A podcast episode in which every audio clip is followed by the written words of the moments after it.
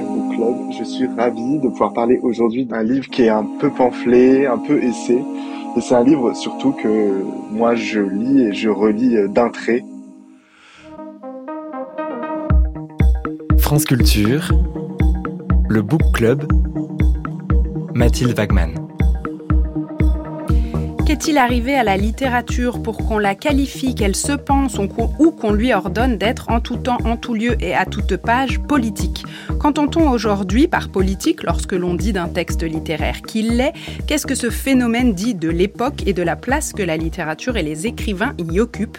Aujourd'hui, dialogue entre deux autrices qui s'attaquent, chacune à leur singulière façon, à ces vastes et passionnantes questions. Justine Hupp et Nathalie Quintane sont nos invités.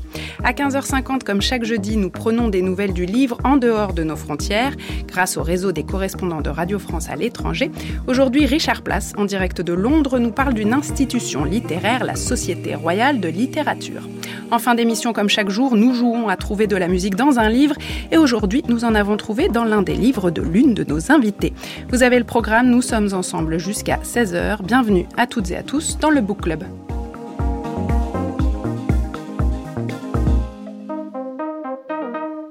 Nathalie Quintane, Justine Hupp, bonjour à toutes les deux. Bonjour. Merci beaucoup d'être euh, avec nous euh, cet euh, après-midi.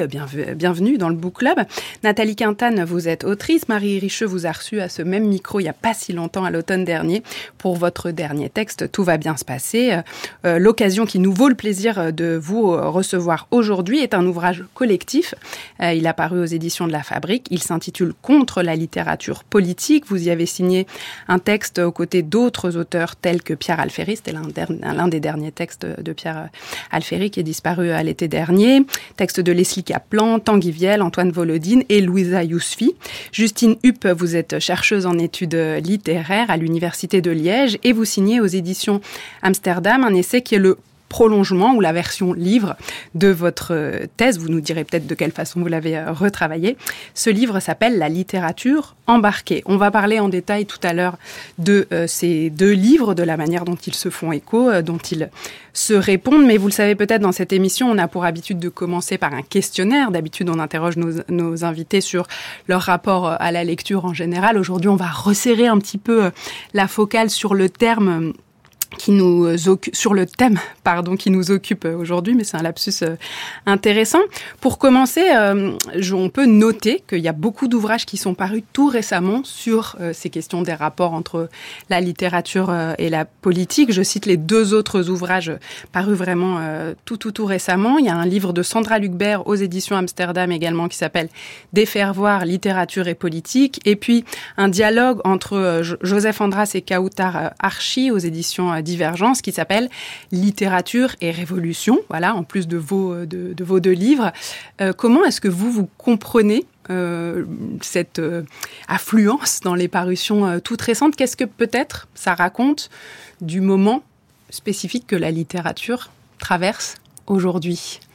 Qui se lance? Justine. Oui, je peux peut-être essayer de me lancer. Alors c'est difficile de, d'avoir une, de pouvoir identifier la cause qui, qui expliquerait pourquoi il y a cet afflux de, publications sur ces questions-là. Euh, ce que je me disais peut-être euh, au fond, c'est que on a pu voir, alors euh, en fonction de où on se place, si on est écrivain, si on est chercheur, chercheuse comme moi, un discours se massifier sur le fait que la littérature serait une chose en soi politique, que publier c'est nécessairement politique, que tout, tout, geste littéraire est par essence politique, etc. et ça, c'est bien avant évidemment ce, cette rentrée littéraire de janvier. Euh, et donc je l'aperçois peut-être euh, comme ça euh, en apparence comme une manière de réagir à ce discours-là, soit dans une volonté voilà de je n'oserais pas utiliser le terme réarmer, mais vouloir voilà durcir un peu les arêtes, pouvoir dire mais qu'est-ce qu'on entend par là et peut-être ajouter un appareillage théorique ou critique plus fort. Soit, c'est pour ça que je pense que cette rentrée, il n'y a pas que des positions qui s'entendent sur la question, soit une espèce de méfiance vis-à-vis -vis de ce discours et des éventuelles conséquences qu'il peut avoir. Voilà, c'est comme ça que je le oui, en effet, euh, ces livres, ce qui est intéressant aussi, euh, si on les lit en parallèle comme ça, c'est qu'ils défendent des positions assez euh, différentes, même si évidemment personne ne s'oppose, n'en déplaise le titre de l'ouvrage pour lequel on vous reçoit, Nathalie Quintane, à l'idée que la littérature peut avoir un effet sur le monde. Mais on va en reparler. comment vous, vous percevez ce, voilà, l'affluence de ces parutions là, à votre avis Qu'est-ce que je ça me demande si c'est pas une forme de, de, coïncidence éditoriale, à moins que les, les, tous les éditeurs se soient accordés euh, clandestinement pour euh, avoir une présence massive dans les médias, ce dont je doute. Mais ce qui me frappe, c'est que sur euh, tous les livres que vous avez cités, plus un autre que j'ai bien aimé, qui s'appelle L'abrégé de littérature Molotov, qui est sorti chez Terre de Feu et qu'a écrit Machko Dragan, c'est que c'est des livres en fait très différents très différents pour traiter plus ou moins de biais, plus ou moins, euh, enfin, la même question, quelquefois en, évitant même la question, en évitant les, la grandeur des, de ces termes un peu embarrassants, embarrassants déjà séparément, hein, littérature et politique, et y compris dans leur euh, articulation euh, supposée. Donc euh, c'est un peu euh, c'est un peu une patate chaude et chacun a essayé de se débrouiller avec ça. Bon voilà, ce qui me frappe c'est que c'est des livres très différents formellement. Et alors si on essaye de rentrer un peu dans le détail parce que c'est très intéressant d'avoir votre regard là-dessus, euh, à la fois ce serait quoi la question? C'est pas facile à y répondre, mais comment vous vous la formuleriez, Nathalie Quintane? Et, et c'est quoi les différences entre bah, la, question, elle, elle, elle demande, elle, et les écrivains le font, c'est leur travail, il y a une reformulation. Et mm. par exemple, le, je trouve que la reformulation la plus directe et la plus simple euh, concernant littérature et politique, c'est cette euh, citation de Godard que reprend euh, Leslie Kaplan dans Contre la littérature politique, qui est, il s'agit non pas de faire de la littérature politique, mais de faire politiquement de la littérature. Et Godard disait ça pour le cinéma. C'est une formule, mais je pense que c'est une formule intéressante qui qui, a cet avantage de, de, de dégager notre affaire de du contenu, quoi, hein, parce que ce qu'attendent un peu le, je suppose une partie de, de, de la réception et des médias, c'est du contenu puisque on, a ce mot-là tout partout, tout le temps à la bouche. Or, euh, bah, d'une certaine manière, on est pas là tellement pour, pour fournir du contenu. On n'est pas des fournisseurs de contenu. Je parle là de, de des, euh, des écrivains et sans doute aussi des chercheurs. En tout cas, pas pas tel qu'on l'entend et pas séparé de la manière évidemment dont on euh, dont on fabrique les choses. Donc ça, ce serait pour euh, une manière de formuler la question générale. Et, et, dans les différences d'approche entre les différents auteurs de de ces différents ouvrages, je vous demande pas évidemment de résumer toutes les mmh. différences, hein, c'est pas ça, mais quelque chose qui vous aurait frappé, vous, euh, dans les éventuels antagonismes ou dans les nuances entre la manière dont chacun, chacune s'empare de cette question-là dans ces Il y a à peu près toutes les, tous les registres et tous les, les sous-genres littéraires, j'allais dire. Hein. Donc on mm. passe, à ce propos d'ailleurs, contre la littérature politique fait un petit peu l'inventaire finalement. Euh, il y a l'essai euh, assez, comment dire, classique de Tanguy Viel. Il y a une fiction de Antoine Volodine.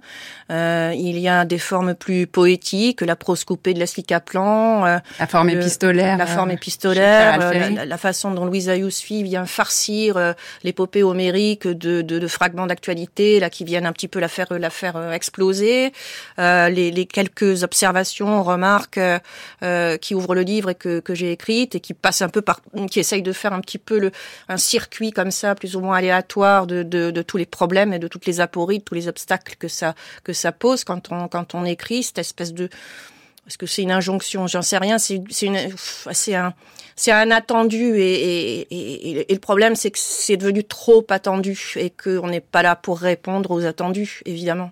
Justine Hupp, si, je ne sais pas si vous avez lu l'intégralité de ses ouvrages. Oui, oui, fait-elle de la tête. Bon, c'est un peu une déformation professionnelle. J'imagine que quand, des ouvrages sur ce thème paraissent, vous êtes parmi les premières à, les lire. Est-ce que vous sauriez comme ça euh, tracer euh, des, des, oui, des lignes de force, de différence entre euh, l'approche des auteurs dans chacun de ses ouvrages et non pas au sein de l'ouvrage contre la littérature Oui, oui. alors j'ai à la fois en tête ces livres-là et puis d'autres livres plus, plus antérieurs, mais c'est vrai que, en fait, quand on parle de, alors moi c'est un, un, terme que j'utilise, c'est celui de politique de la littérature, moins de littérature politique. Ce qui m'intéresse, c'est des opérations de politisation du littéraire, c'est-à-dire au fond comment, euh, comment euh, des auteurs, des autrices, des chercheurs essaient de faire valoir la grandeur politique du texte. Euh, et on voit bien qu'ici, voilà, en, fonction de, des positions des uns et des autres, on va considérer que le rôle de la littérature, ça va être par exemple d'intervenir sur le langage dominant, c'est-à-dire au fond de, de faire sécession avec le langage hégémonique. ça, c'est une, une position possible qu'on peut défendre euh, d'un point de vue littéraire, comme geste aussi littéraire, serait peut-être plus une position défendue par Sandra Lucbar et par d'autres en réalité. il y a des positions qui consistent à, dire voilà, il faut maintenir l'idée de faire de la littérature politiquement, parce qu'au fond, sinon, il y aurait d'autres manières de faire passer une parole politique, tout aussi peut-être efficace, peut-être plus efficace, et continuer à faire de la littérature politiquement. Euh, donc la question politique est une question adverbiale, quoi, qui vient s'ajouter comment on fait ça politiquement.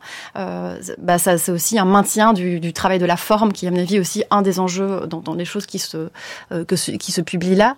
Euh, d'autres diront il faut il faut faire passer du contenu politique et donc la littérature doit au même titre que le cinéma, d'autres types de médias, faire passer un message politique fort. donc voilà, à chaque fois ce qu'on engage comme vision de ce que c'est la politique et de vision de ce que c'est la littérature euh, est un peu hétérogène. Une question peut-être un peu plus euh, générale euh, sur votre rapport malgré tout à la lecture, Justine Hupp. C'est une question que je me suis posée en vous lisant. L'une des choses particulièrement stimulantes dans votre essai, c'est un travail de recherche sur le contemporain. C'est vraiment des textes très contemporains que vous travaillez. Est-ce qu'il y a une question qui se pose pour la chercheuse en littérature que vous êtes, qui travaille sur le temps présent, un peu du même ordre que pour l'historien qui travaille euh, sur euh, l'actuel, est-ce qu'il y a des difficultés particulières à ça, des pièges, euh, de la même manière qu'on dit que c'est une difficulté particulière pour l'historien parce que tout simplement il n'y a pas le recul des années? C'est vrai que c'est une de mes façons de m'en sortir avec la, difficulté en fait de faire la recherche en littérature contemporaine, parce qu'on a aussi des interactions avec des auteurs et des autrices contemporaines, parce qu'il me semble que les textes littéraires de manière générale, sont déjà très réflexifs euh, euh, sur leur propre situation dans le monde social, mais il me semble qu'il y a beaucoup d'écrivains, d'écrivaines qui sont très au fait en fait du discours même critique qui est porté sur eux, mm. euh, ce qui peut parfois venir un peu, alors je dirais compliqué, mais en tout cas fragiliser en tout cas l'espèce d'assise du chercheur qui prendrait des textes et des individus pour objet de son de son discours. Pourquoi pourquoi ça fragilise? Bah, c'est, alors je, je, le disais un peu ironiquement, mais voilà. Pourquoi ça pourrait fragiliser? Bah Parce qu'ils ils sont toujours en mesure de vous contredire ou de dire mieux les choses que vous auriez envie de dire. Euh, donc c'est sûr que la position voilà de d'assise nette du chercheur qui vient dire euh, voilà délivrer une parole scientifique objective, c'est quand même vraiment plus euh, plus compliqué. Alors il y a plein de manières de s'en de s'en sortir. Il y a, des gens en, en cherche des chercheurs en histoire de la littérature contemporaine qui vont faire, voilà, qui vont baliser un corpus et un geste, c'est quelque chose dont je parle un peu dans le livre, euh, c'est de revenir sur des tournants, de marquer des inflexions, mm. de dire depuis les années 80, depuis les années 2000, etc. Ça, c'est quelque chose que j'essaie pas de faire parce que c'est pas, je considère que c'est pas exactement mon, travail et puis surtout, je me sens pas capable de, de tenir ce type de discours-là. Donc moi, mon affaire, c'était plutôt de, de, tirer parti du fait de travailler sur des écrivains et des textes qui sont particulièrement malins, à mon avis, euh, sur leur propre situation, pour dire, en fait, on peut penser la littérature avec la littérature. Et donc j'essaie aussi un peu de, euh, de faire un peu sauter la frontière entre des outils théoriques et des outils littéraires et de penser, ouais, penser la littérature à partir de la littérature. Quoi. Ça m'amène à vous poser une autre question. Est-ce que, euh, euh, voilà, je le disais, hein, ce livre, c'est le prolongement d'un travail de thèse.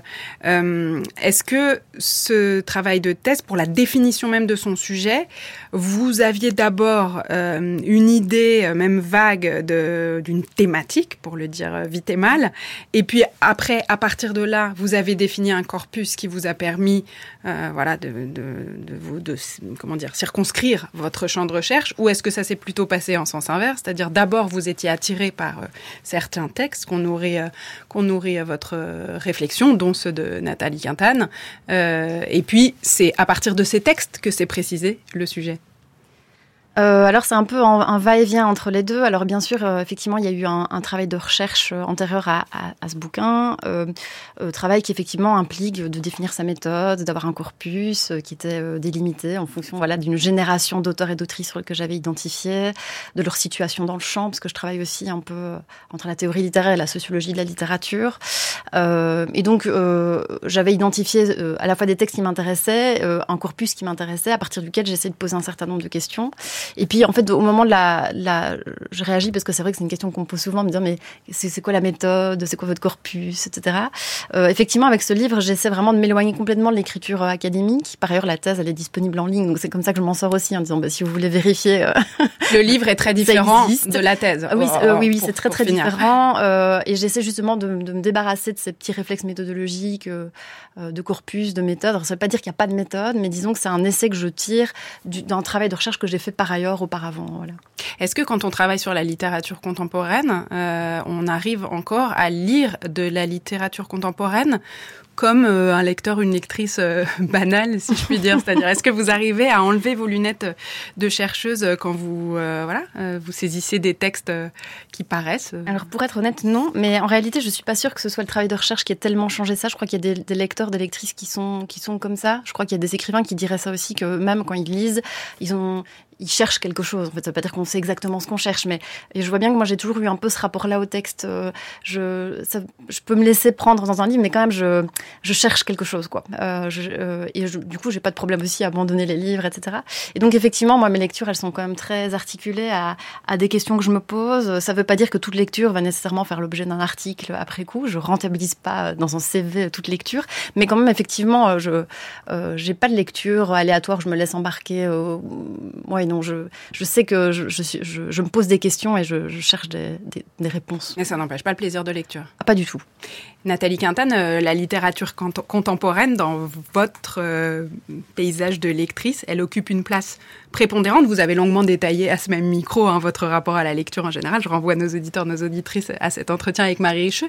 Mais c'est quoi la place des livres qui paraissent aujourd'hui dans vos lectures euh, de tous les jours? Est-ce que vous allez d'abord vers là?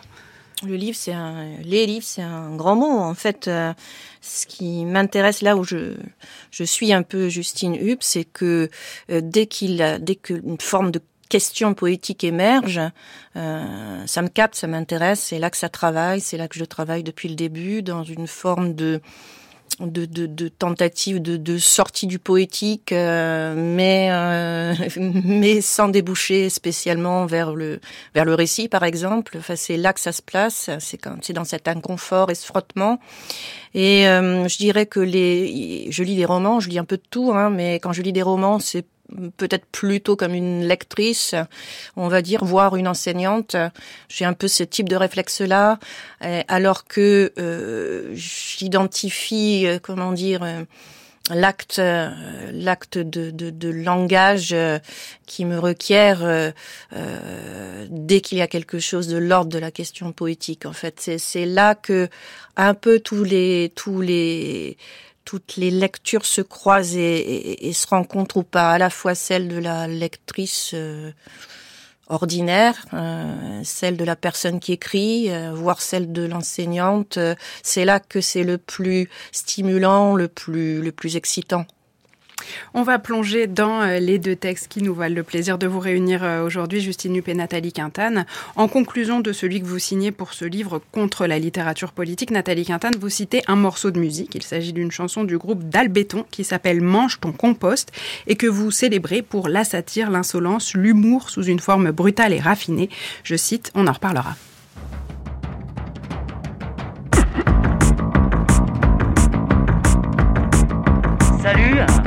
Alors nous, c'est une, bande de potes. Euh, on a créé un collectif parce que bah, on avait tous une vie à 100 000 à l'heure. Puis un jour, on s'est dit, mais what quoi? La vie elle passe. Puis on s'est dit, on va créer un tiers-lieu. Un tiers-lieu, c'est quoi un tiers-lieu? Bah, euh, C'est un lieu collectif où on partage des savoir-faire autour de l'écologie, de la musique, de la cuisine, du yoga. Tout ça pour être un peu plus zen au quotidien.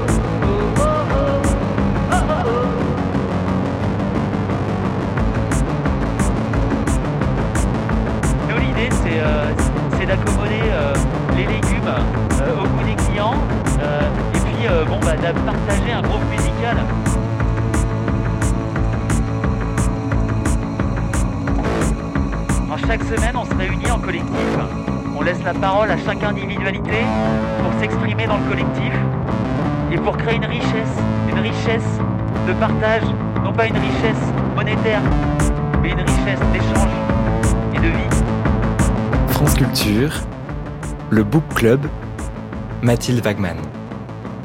Comment se fait-il que dans le champ de la production littéraire contemporaine, l'idée d'une littérature politique, entre guillemets, soit devenue si banale? À quels préjugés, à quelles exigences normatives, à quelle conception de la littérature s'arrime-t-elle?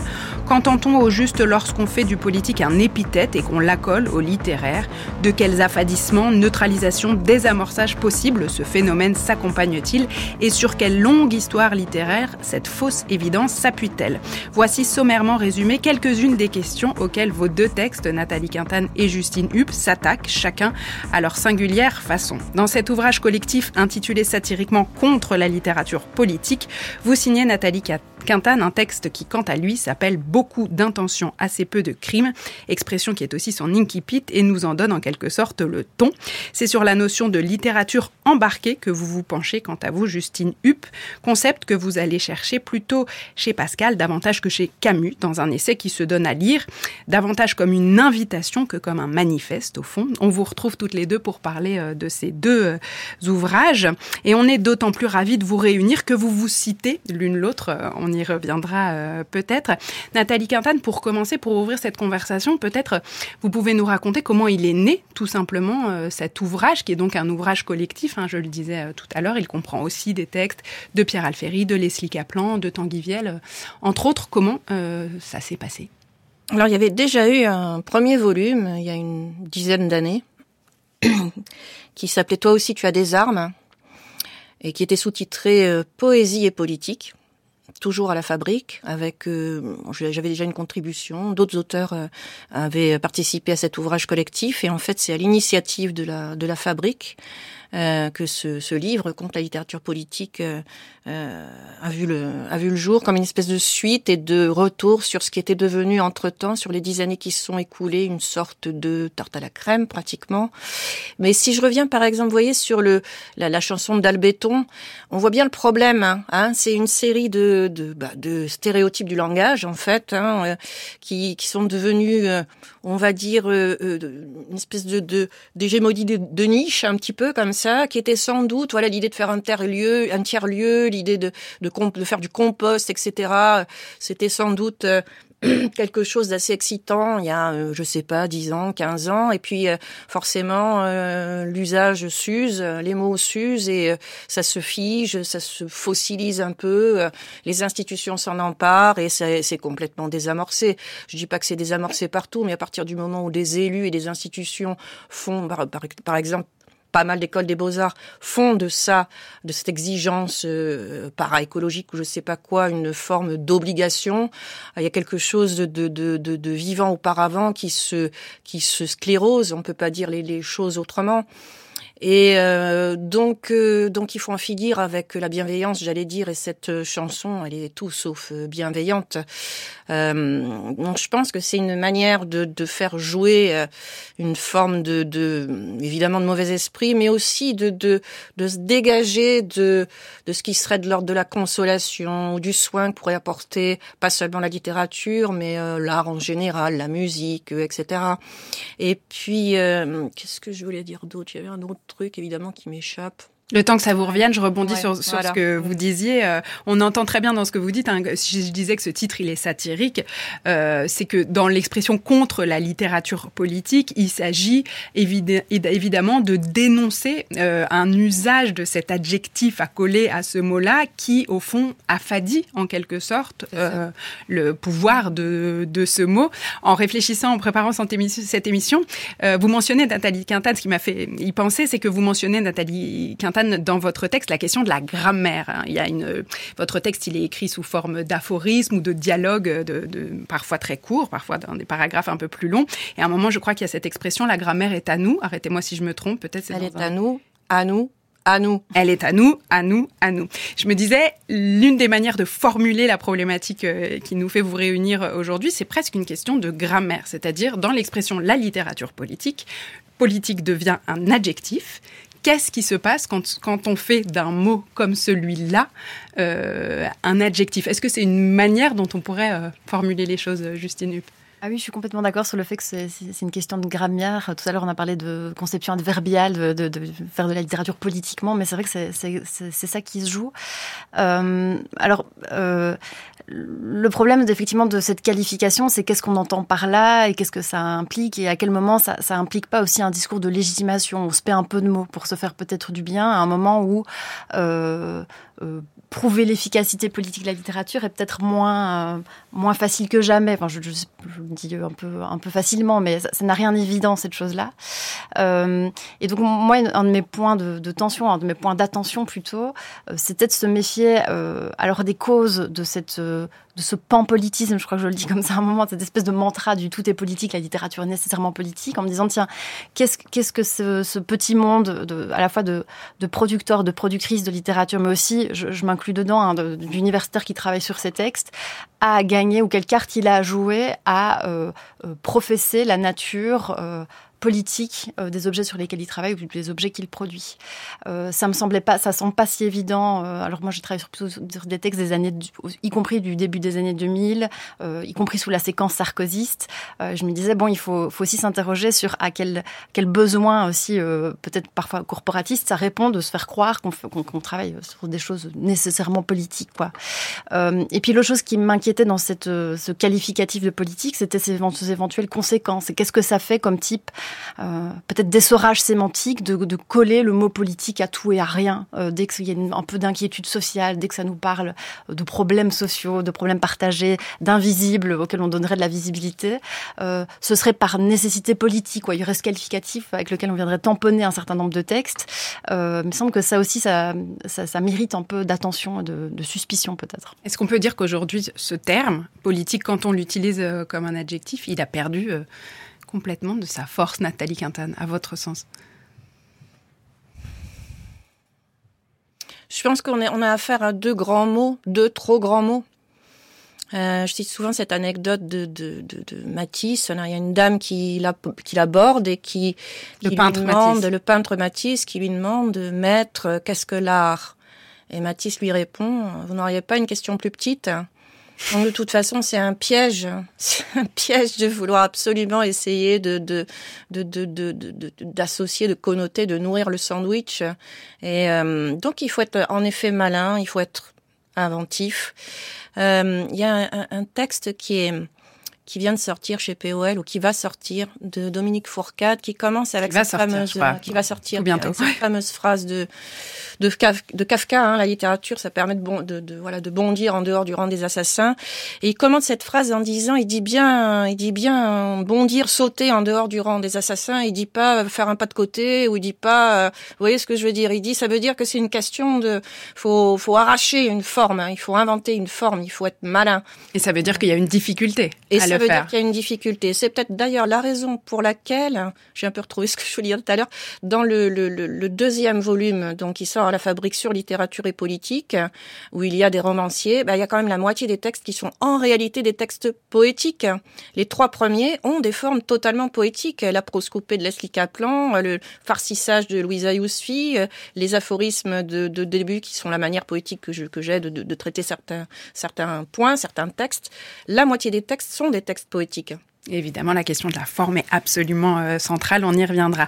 Quand on s'attaque comme ça à la rencontre de ces deux mots, littérature et politique, évidemment, on entend tout de suite à quel point euh, c'est une question chargée d'une longue histoire euh, littéraire. Pour resituer un peu ces questions-là dans une perspective historique, je vous propose qu'on écoute un texte d'Albert Camus. Il est élu par Guillaume Gallienne à l'occasion des 60 ans du discours, fameux discours qu'Albert Camus avait prononcé à l'université d'Uppsala en 1957 à la remise de son prix Nobel de littérature. Au milieu de ce vacarme, l'écrivain ne peut plus espérer se tenir à l'écart pour poursuivre les réflexions et les images qui lui sont chères. Jusqu'à présent, étant bien que mal, l'abstention a toujours été possible dans l'histoire. Celui qui n'approuvait pas, il pouvait souvent se taire ou parler d'autre chose. Aujourd'hui, tout est changé. Le silence même prend un sens redoutable. À partir du moment où l'abstention elle-même est considérée comme un choix, puni ou loué comme tel, l'artiste, qu'il le veuille ou non, est embarqué. Embarqué me paraît ici plus juste qu'engagé. Il ne s'agit pas en effet pour l'artiste d'un engagement volontaire, mais plutôt d'un service militaire obligatoire. Tout artiste aujourd'hui est embarqué dans la galère de son temps. Il doit s'y résigner, même s'il juge que cette galère sent le hareng, que les gardes-chiourmes y sont vraiment trop nombreux et que de surcroît, le cap est mal pris. Nous sommes en pleine mer. L'artiste, comme les autres, doit ramer à son tour, sans mourir s'il le peut, c'est-à-dire en continuant de vivre et de créer. Un extrait du discours prononcé par euh, Albert Camus en Suède euh, en 1957, au moment où on lui remettait le prix Nobel de littérature, lu par euh, Guillaume Gallienne, texte dans lequel on entend plusieurs articulations et cette notion que lui utilise dans un certain sens de littérature embarquée par opposition à ce moment-là aussi à la notion d'engagement au sens sartrien du terme. Peut-être pour commencer, Justine Hupp, est-ce qu'on peut expliquer ce que c'est euh, cette opposition entre littérature embarquée au sens euh, dans laquelle l'entend euh, Camus par opposition à Sartre et de quelle manière vous vous, vous saisissez de ce mot-là de façon assez différente en réalité? Oui. Euh, oui, en fait, quand je me saisis du, terme d'embarcation, alors je, c'est à la fois rusé et en même temps extrêmement risqué de ma part, à mon avis, d'avoir été chercher ce mot-là. Je mesurais bien, en fait, en partie ce que je faisais, euh, puisque évidemment Sartre cite euh, ce passage de Pascal, ce n'est pas volontaire, vous êtes embarqué, que Camus lui-même a introduit une petite nuance, mais en disant au fond, hein, c'est du service militaire obligatoire, donc il y a quand même une nécessité d'être embarqué. La source, donc c'est Pascal dans, vraiment sur le pari. Oui, hein, oui, oui c'est sur le pari exactement. Il dit euh, le pari, on, il faut y aller. De toute façon, on est embarqué. Voilà, c'est ça. Très mal. Euh, et en fait, moi, je, je, je, tire un fil qui est encore un peu différent. Donc, je vais du côté un peu Lucien Goldman, Isabelle Garot, et puis de textes plus contemporains qui utilisent ce, terme d'embarcation. Euh, Isabelle, Isabelle Garot, Lucien Goldman sont voilà, des chercheurs qui ont travaillé sur, oui. sur ces questions-là. Oui, avec des positions plus marxistes, en tout cas chez, chez, chez Garot. il y a aussi un bouquin de Patricia Atzei que je, cite aussi. et alors mon, enjeu euh, en utilisant le terme d'embarcation et sans thématiser très fort la distance avec, Sartre, même si on, pourrait le faire, mais je le fais pas tellement dans le livre, euh, c'était de me dire, en fait, ce que j'essaie de définir, c'est pas tellement une position éthique, c'est pas tellement un choix, euh, c'est d'abord une condition matérielle et économique qui vient, ce que j'essaie de montrer en tout cas, fragiliser le sentiment d'extraterritorialité sociale des auteurs et des autrices.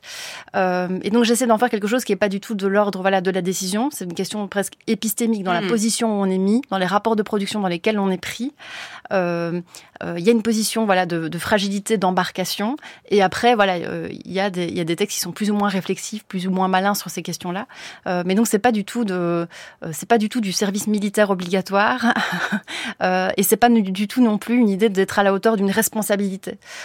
Puisque par ailleurs hein, c'est quelque chose qui est assez assez dit. Alors beaucoup d'auteurs et d'autrices contemporains prennent avec des pincettes la notion d'engagement sartrien. Alors pas parce qu'il y a une volonté de liquider Sartre hein, mais sans doute parce que c'est devenu une image qui a été simplifiée à l'excès, euh, du fait aussi peut-être, euh, voilà, très souvent les, concepts euh, sont comme dégriffés, alors ils perdent, ils perdent leur, leur, leur, tranchant, et donc beaucoup d'écrivains mettent ça à distance, sans doute parce que c'est une image un peu qui est un peu envahissante, difficile à endosser, et donc moi-même c'est vrai que j'ai mis de côté cette question-là pour m'intéresser aussi à des questions plutôt matérielles et économiques. Oui, et s'intéresser à des questions matérielles et économiques, c'est-à-dire aussi que vous n'êtes pas du tout dans une position de définition d'une injonction ou de quelque chose qui serait de l'ordre euh, d'un manifeste. C'est-à-dire que c'est pas un, essai qui euh, réfléchit à ce que la littérature devrait être, vous euh, analysez des conditions d'émergence de la littérature aujourd'hui mais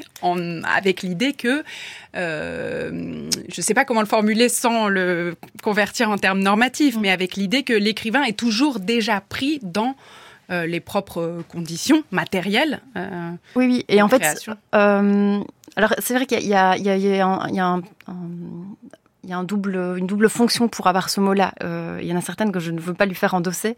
Euh, par exemple, l'idée, par exemple, qu'il y aurait un corpus, il y, enfin, qu'il y aurait des, des, auteurs, des autrices qui seraient embarqués, pas d'autres. Quoi. Il faudrait, il faudrait venir dire, euh, moi, pour moi, en littérature contemporaine, il y a eux, elles, qui sont embarqués, les autres pas. C'est pas mm. du tout euh, la question.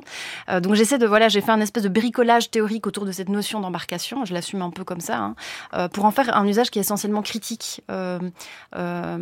Euh, je disais souvent qu'il faut désenfler nos prétentions à, euh, qu'il faut euh, mettre à distance nos imaginaires un peu d'une littérature qui agirait magiquement sur le monde. Il y a un côté un peu, un peu trouble fait, peut-être un peu désespérant à certains égards, mais j'assume complètement cette idée-là. C'est plutôt un, outillage théorique qui permet de, de dire bon, arrêtons avec les grands mots, arrêtons de nous payer de mots. Qu'est-ce que, enfin, où on se situe C'est quoi la littérature aujourd'hui Dans quelles conditions elle se trouve Ça voudrait dire quoi Se considérer comme des travailleurs ou des producteurs de formes. donc j'essaie, j'essaie surtout faire ce travail-là, qui est un travail comme ça assez, euh, assez critique, quoi. Euh, je crois qu'il faut. Euh, Nathalie Quintal. Je, je pense qu'il faut pas confondre. Toi aussi, tu as des armes. Avec toi aussi, tu as une armure. Hmm. Et alors, concernant Sartre, donc je vais pas parler de l'engagement sartrien, mais de l'engagement de Sartre et les premières pages de la cérémonie des adieux, le livre que Simone de Beauvoir a consacré aux dernières années de Sartre est passionnant de ce point de vue-là, parce que Sartre est en, au lendemain de 68, dans les, au début des années 70, qu'il est totalement euh, dans l'action. C'est l'époque de la gauche prolétarienne. Euh, dès qu'il faut aller quelque part, il y va. Il fait des conférences de presse. Il va à Renault. Euh, il est un peu partout, même malade, même voilà, il y va. D'une part, et il évidemment, il répond à l'injonction de, de euh, au désir aussi de le voir rédiger euh, des tracts, des euh, voilà, la littérature engagée, c'est ça, hein, c'est la définition qu'en donne Benjamin, c'est euh, c'est les tracts, les affiches, les, les, slogans, etc. Donc il y va, mais parallèlement, et ça fait des années qu'il est en train de travailler sur l'ido de la famille, son livre, son gros livre sur Flaubert, et il faut bien qu'il le termine, et donc il le termine, il est en train de le terminer, et il est aussi très content que le livre soit bien reçu. Je, trouve qu'elle donne des exemples très concrets de ce tiraillement entre quelqu'un qui est pleinement alors engagé avec un grand E, on va dire, à une époque où euh, il faut l'être, qui passe des coups de téléphone à, Foucault et tout ce qu'on veut, et puis euh, qui, est-ce qu'on peut dire à côté, j'en sais rien, continue autre chose, le livre, hein, dans un livre, bon. Dans votre livre, euh, Justine Hupp, dans cet essai, il y a aussi comme une un travail de déconstruction comme ça de différentes positions euh, de l'écrivain ou des textes euh, qui seraient euh, des positions bah, justement à déconstruire. Hein. Il y a celle de l'écrivain en surplomb, l'écrivain au-delà qui regarde le monde un peu d'une du dessus. Il y a l'idée d'une littérature manifeste, l'idée d'une littérature qui a nécessairement aussi prise sur le réel, qui doit avoir prise sur le réel. Et puis il y a l'analyse de euh, euh, euh, de toute cette mouvance qu'on pourrait appeler celle d'une forme de retour au réel auquel on a assisté dans les dernières années. Et pour l'analyser, pour la déconstruire, justement, vous citez un texte d'Olivier Cadio. Je vous propose qu'on en écoute un, un extrait. C'est celui que vous, que vous citez vous-même dans votre, dans votre texte.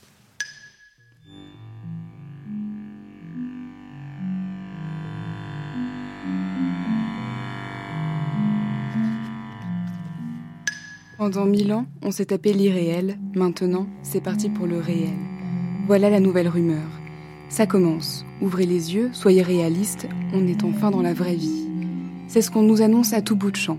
Partout, en gros, dans tous les prospectus qui vantent nos entreprises et nos aventures, dans les articles tous les matins, bonne nouvelle, le monde est arrivé. Ça n'a jamais changé aussi vite. Les discours sont en prise directe avec ce qui se passe vraiment. Les infrastructures s'adaptent à tout la littérature transcrit enfin la réalité telle qu'elle. Les spectacles seront radicalement vivants. On installera partout d'immenses miroirs pour refléter le monde. On n'a plus qu'à recopier pour s'engager.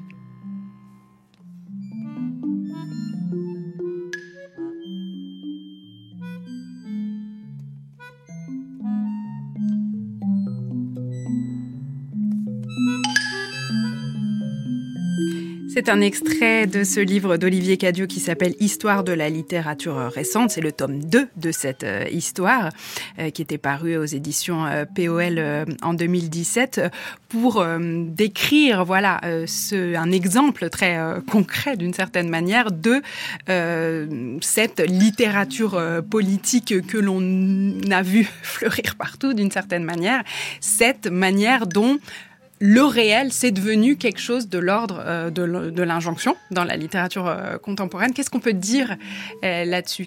Qu'est-ce qui est devenu le réel dans cette littérature-là, Justine Hupp? Oui. Alors moi, du coup, cette question-là, je l'ai prise à partir de voilà des discours qui nous racontent l'histoire de la littérature contemporaine, où au fond, depuis grosso modo, hein, en fonction des textes, ça varie un peu, mais le tournant des années 80, la littérature aurait fait retour réel au sujet, à l'histoire, au désir de raconter, au désir d'avoir en fait un objet. quoi. C'est la fin de l'écriture intransitive, il y aurait un objet transitif, on, on renouerait avec ça, euh, parce que ça aurait été vaguement oublié à une époque, on se serait un peu égaré dans des jeux formels excessifs, etc. Bon, c'est une manière de raconter le contemporain euh, qui est pas du tout fausse, hein, qui peut vraiment s'observer, se documenter, se voir dans certaines trajectoires d'écrivains, donc il ne s'agit pas de la, remettre en cause, euh, en tout cas pas radicalement. Moi, elle me semble compliquée quand elle se pétrifie euh, et qu'elle empêche de voir d'autres choses qui ont eu lieu, empêche de voir qu'il y a eu des héritages parfois contrariés, parfois compliqués, qu'il y a d'autres choses qui se passent en littérature. Et puis, il me semble qu'elle pose des problèmes, elle pose différents problème, cette notion de retour au réel. Euh, elle, pose déjà un problème un peu philosophique, très généralement, sur le rapport qu'on imagine entre la langue et le monde. C'est très, euh, euh, c'est un peu vieillot d'un point de vue logique, hein, de penser qu'il y aurait le langage d'un côté, puis le monde, et puis on aurait nos petits outils comme ça, des mots qu'on viendrait coller. On aurait, on, aurait oublié en fait que ça pouvait servir à ça, et donc soudainement, on se, mettrait à reparler du monde.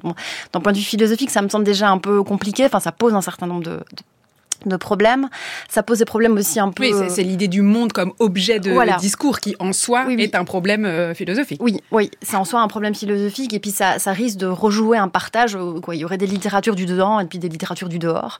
Euh, et on voit que ça, ça peut, voilà, c'est des choses qui peuvent se, euh, se, jouer. Là, je, voyais il y a un numéro récent de la revue Sciences Humaines sur sur les écrivains face au monde. Je sais plus le titre exactement du numéro. Il y a un moment un, petit résumé sur le contemporain littérature qui reprend voilà des mots clés et le contemporain littéraire serait relationnel, serait à l'assaut du réel, serait résilient, serait réparateur. C'est ces choses-là en fait qui euh, qui dominent un peu le discours euh, critique sur le sur le contemporain. Donc ça me pose des problèmes philosophiques, ça me pose des questions aussi un peu pragmatiques. Ça veut dire alors euh, admettons que ça se branche sur le réel à partir de comment comment on documente la possible performativité du texte littéraire. et puis ça pose aussi des questions politiques, c'est-à-dire qu'au fond, qu'est-ce que ça dit du rapport que le texte littéraire devrait avoir au lecteur? Est-ce qu'il s'agirait de dire le lecteur c'est un individu à qui on doit ouvrir les yeux. Euh, et, donc avec le risque aussi de rejouer une partition d'un art un peu pédagogique, si vous voulez. Hein. Euh, la fonction politique de la littérature, ce serait de susciter l'action, l'indignation, parce que euh, voilà, les, lecteurs et les lectrices auraient besoin qu'on leur montre des choses. donc c'est un peu toutes ces choses-là qui me semblent devoir un peu être questionner, quoi, interroger, euh, pas sauter à pieds joints dans, la grande flaque du retour au réel, quoi.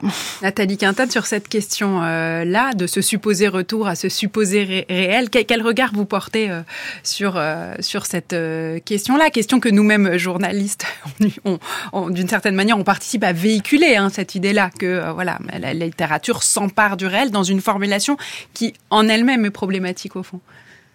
Oui, parce que je sais pas s'il y a vraiment un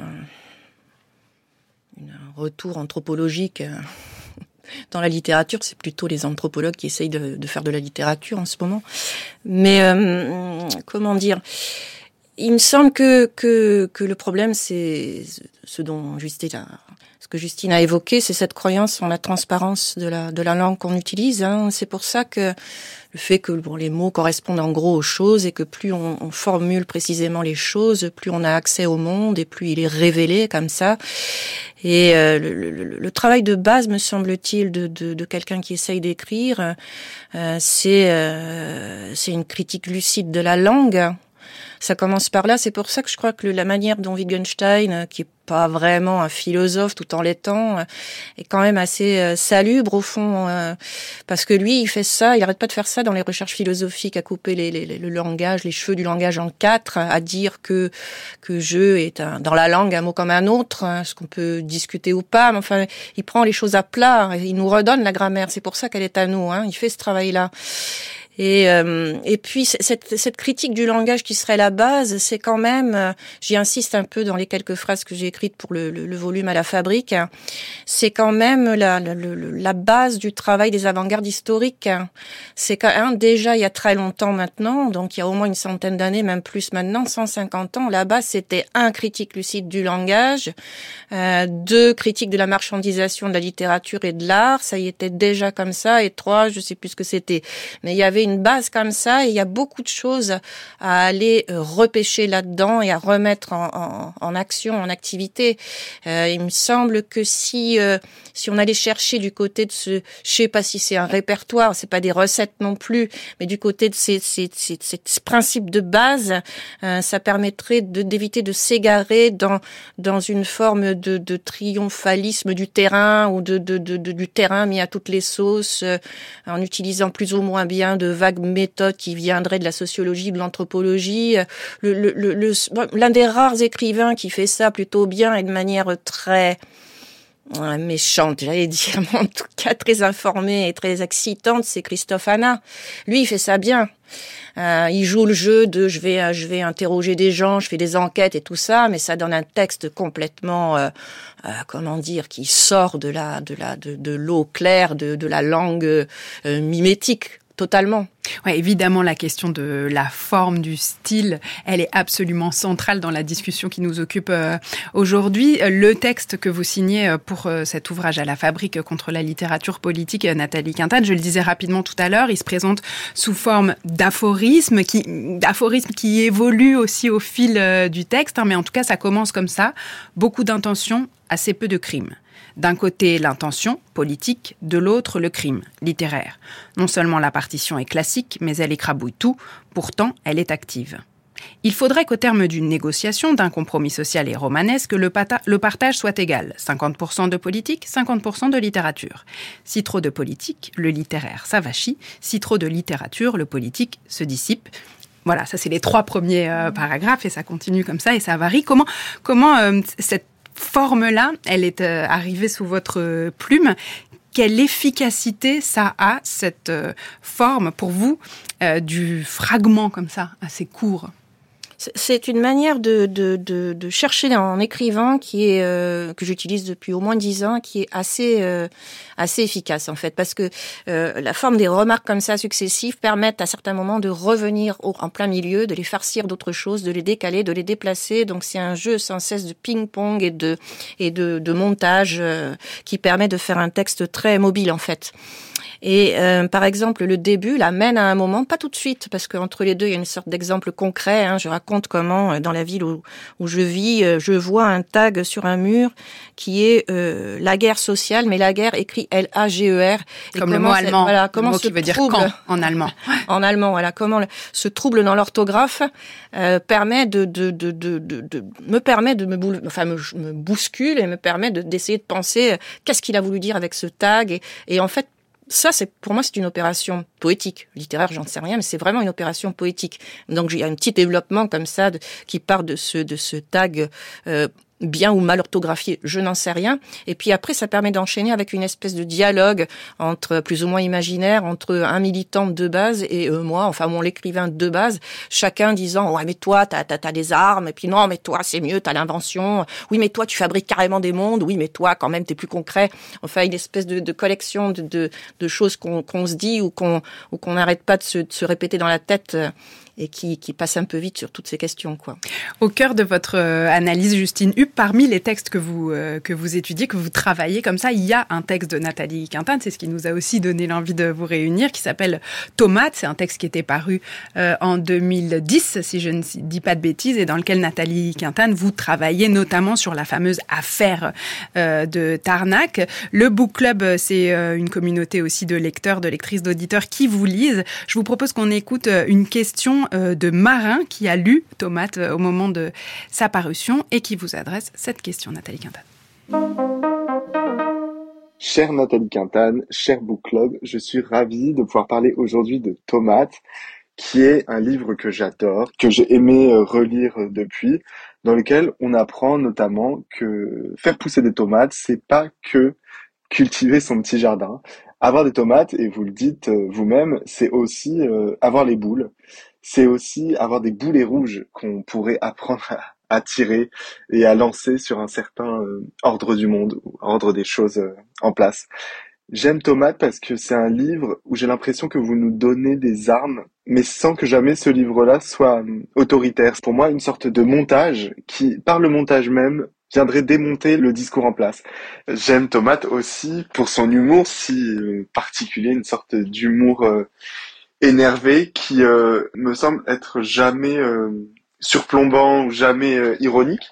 Et donc j'avais une question, Nathalie Quintane, pour vous à ce propos. Est-ce que pour vous, cet humour, une sorte d'humour égalitaire, c'est déjà un geste politique? Et est-ce que votre rapport à l'humour a changé depuis la publication euh, de Tomates. Merci beaucoup.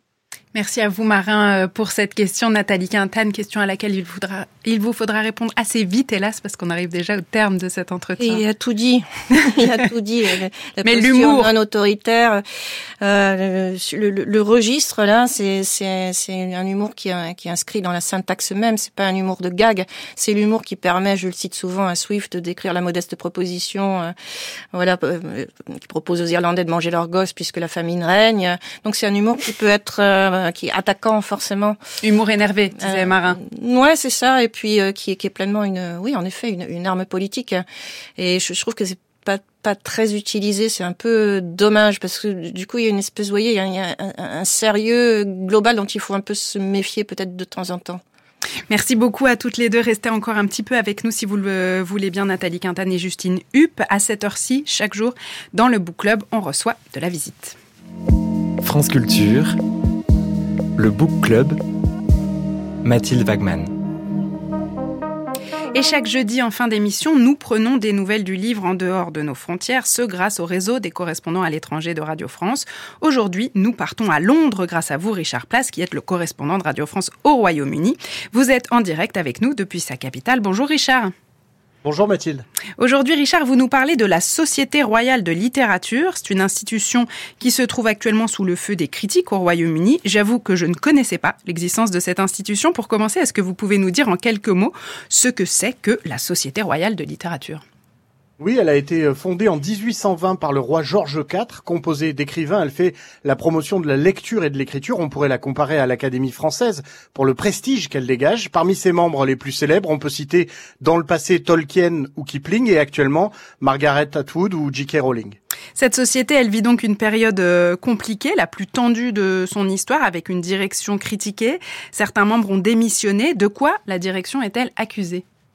De plein de choses, mais en particulier de secouer l'institution dans sa volonté affichée de rajeunissement. Aujourd'hui, seuls 4% des sociétaires ont moins de 40 ans, soit moins de 30 auteurs sur 700, avec une nette surreprésentation des plus de 60 ans. La nouvelle direction a décidé d'un processus innovant pour désigner les nouveaux entrants. Elle sollicite maintenant l'avis des lecteurs. Pour autant, elle n'a pas touché au système de désignation. Il faut avoir écrit au moins deux livres ayant un, mérite littéraire, une notion éminemment subjective, et ensuite les membres votent pour accepter ou refuser l'intégration du nouveau venu. Cette volonté d'ouverture, qui ne date pas d'aujourd'hui mais qui s'accélère, froisse des susceptibilités, et il y a eu plusieurs démissions considérant que le mérite littéraire n'est plus suffisamment valorisé.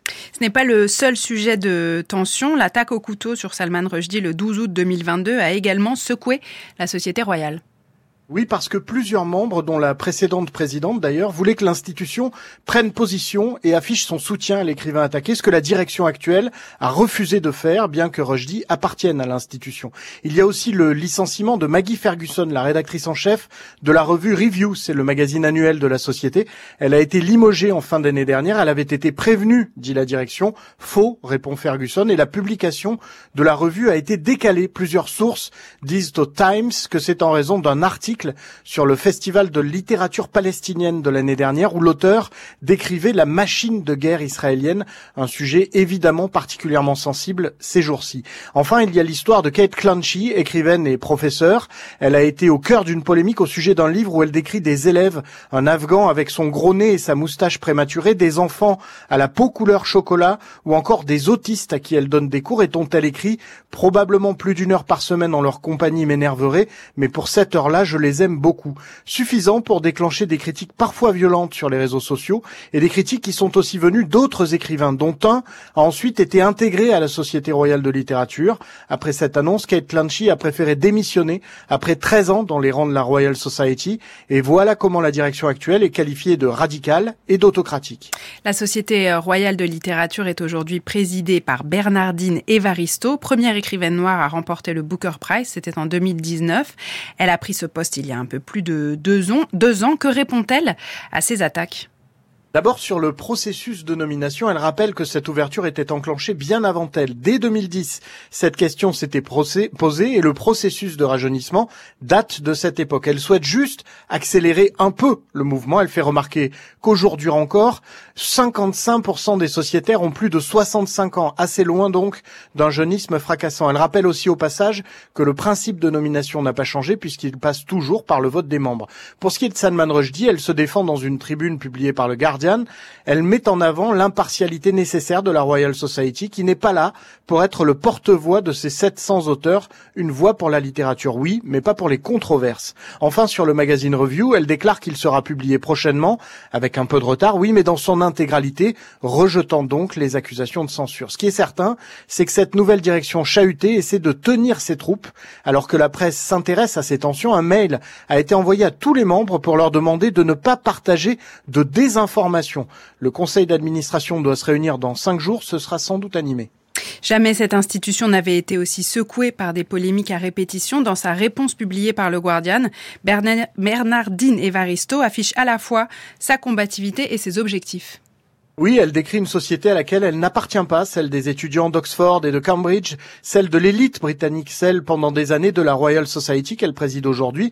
Elle est d'ailleurs la première présidente à ne pas être diplômée de l'une de ces deux universités. Sa prédécesseur, qui aujourd'hui est l'une de ses plus féroces opposantes, était la première femme. Il aura donc fallu attendre près de 200 ans. Récemment, elle a raconté sa discussion avec une écrivaine américaine étonnée de voir une femme noire présider cette institution. Elle lui a dit qu'elle imaginait que c'était une toute petite organisation dont les écrivains sont assis dans les salons de Kensington en sirotant du thé, tout en grignotant des sandwichs au concombre et en discutant de poésie romantique. Donc oui, Evaristo assume, elle veut élargir les horizons de cette société et dans le même temps, elle se dit bouleversée par les fausses accusations. Et tout ça n'est pas tout à fait sans rapport avec le sujet qui nous occupait aujourd'hui. Un très grand merci Richard Place, la chronique Lecture sans frontières est à réécouter sur le site de France Culture ou sur l'application Radio France.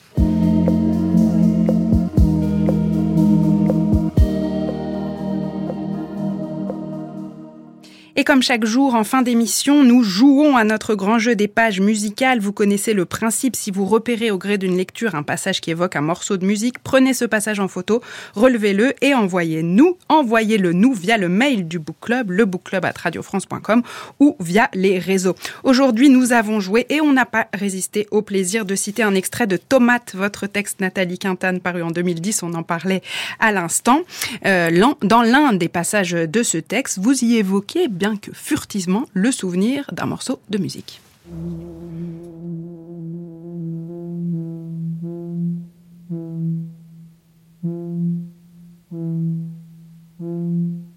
La nuit dernière, j'ai fait un cauchemar. J'étais invitée à un festival, je devais chanter des chansons et j'avais oublié les textes de ces chansons. Un rêve de professionnel ou de sportif typique. Le skieur se rêve en haut des pistes sans ski, le footballeur sans chaussures à crampons, l'homme grenouille sans bouteille. C'était le soir, dans une sorte de palais des papes. Je marchais vers la scène avec l'angoisse de devoir chanter sans texte, et dans mon rêve, je n'avais même pas l'idée de faire tardadi tradada, tradadi tadada, comme Chaplin dans son film quand il a perdu ses manchettes. Ensuite venait mon successeur, une poète, elle chantait, mais elle n'était pas très bonne. J'ai noté sur un carton encore pire. Et les gens se sont mis à courir à toute allure pour ne pas rater leur bus garé en contrebas.